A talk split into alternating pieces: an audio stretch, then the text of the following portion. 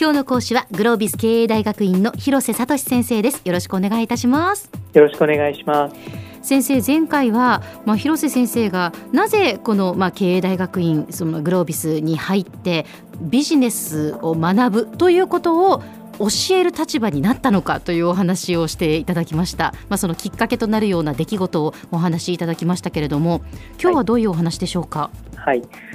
前回は現場の方々のこうビジネスを学ぶという話をのね学ぶ姿勢という話を少しさせていただいたんですが、はい、あの今日少しお話をしたいのは経営者のレベルということについて、えー少しこう日本とそして例えば海外の国との私が見た姿というのをお話ししたいと思っています。はい、実は私自身何度かこうアメリカでお仕事をしたあるいはヨーロッパあるいはシンガポールソウルで仕事をした経験があるんですがええ。その中でですね一度こう自分自身があ MBA 経営学修士を取った後にですねアメリカの大手金融機関の経営者に対してこうそのスキルの見極めをしたいと言って会社に頼んで、まあ、当時は銀行に頼んでですねえええーインタビューを56社にさせていただくっていう大変ありがたい経験をしたことがあります。ええで実はその時にですねあの感じたことをちょっと今日お話ししようと思うんですがはい、この経営者の皆さん明らかに経営学をしっかりと学ばれて理論とそれから実践というものをある意味で血肉化してそしてそれで大きな会社の事業経営をしているっていうことを如実に感じる言葉をいくつも聞くことになるんです。あそうなんですね。例えばですねこういろいろなヒアリングをしていきます。どういう事業をやってますか？でその事業うまくいっていますか？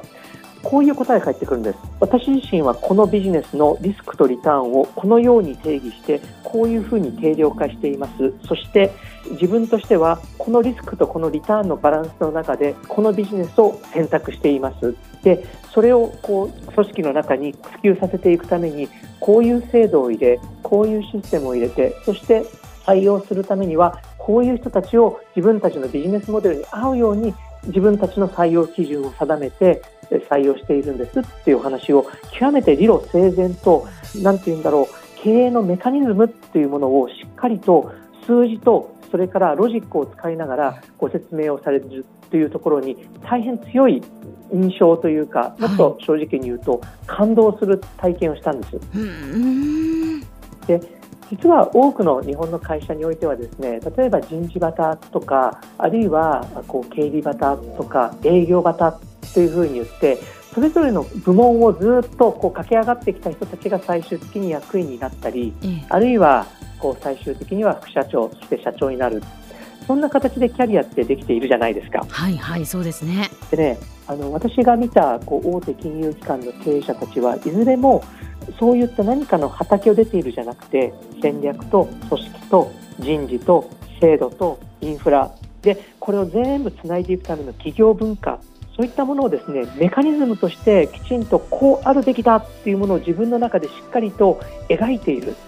でそれを実現するためには短期のうちではこれで長期のうちではこれだということをしっかりと自分の中でこう考えられてきていてかつそれを自分で決められる。でそして実際に実行している。この点にですねちょっと強い印象を受けたんです。うんうん。で当時実は私がいた環境がある意味でそういう過剰かもしれない驚きを与えたのかもしれないんですが、はい当時私がいた銀行会というのは当時の大蔵省の指導のもとに全体最適といいますかね国の方針に沿った形で自分たちの経営をしていくということもあります。まあ、一部の方は護送船団方式っていう言葉をお使いになっていらっしゃいますけれども、えそういう点で言うとこう自分で考え自分でリスクを取り自分でビジネスをやるというような姿勢というのが必ずしも定着していない環境に自分はいた。今振り返ってみるとそういうふうに見えるんです。えええ。でね実はある経営者がこういうことを言ったんです。I don't like this business, so I will withdraw from this business. つまりねはい。私はこの事業は好きではない。好きではないっていうのはどういうことかというと、ええ。リスクとリターンで見合わない。うん。だから私は直ちにこの事業から降りる。で実際実はこれを聞いた直後にですねこの会社は、えー、特定の事業から撤退していったりするんですね。えー、そうですか。でそういったですね、まあ、ある意味で合理的ある意味ではこうトップダウンの経営というのをアメリカの経営者はやっているんだ。でこれねあの決してあの日本の会社全部ができていないわけじゃないんですね。はいはい、例えば世界で活躍されているトヨタさんであり、日立さんであり、あるいは小松さん、あるいは YKK さんといった代表する企業の経営者あの後ほどね私自身コンサルタントとしてあるいはいろいろな形で今は研究者としてこうお会いさせていただく機会がある中で分かってきたことは、日本でもちゃんと世界で戦えている会社というのはきちんとした経営者がたくさんいらっしゃる。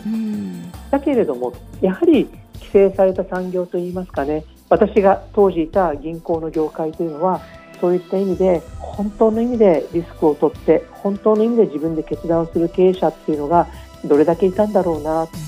で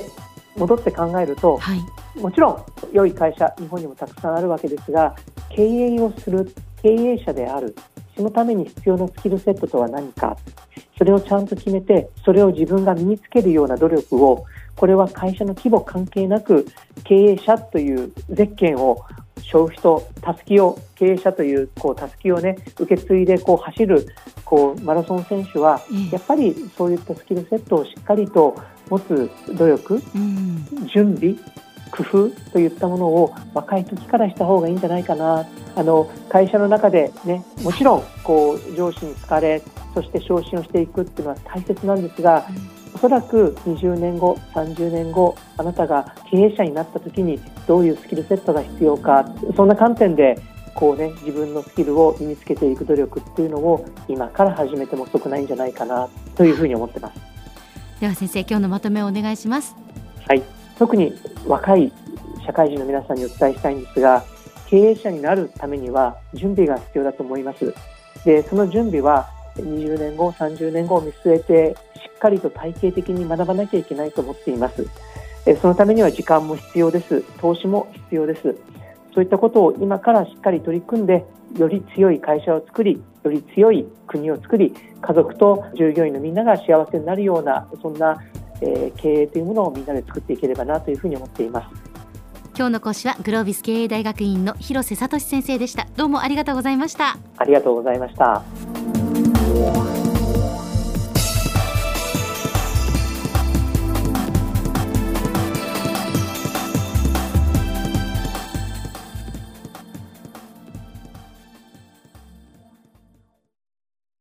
QT プロは通信ネットワーク、セキュリティ、クラウドなど QT ネットがお届けする ICT サービスです。九州中に展開した光ファイバー網を基盤に一番身近なビジネスパートナーとして九州の企業自治体の皆様をサポートします。詳しくは QT プロで検索を。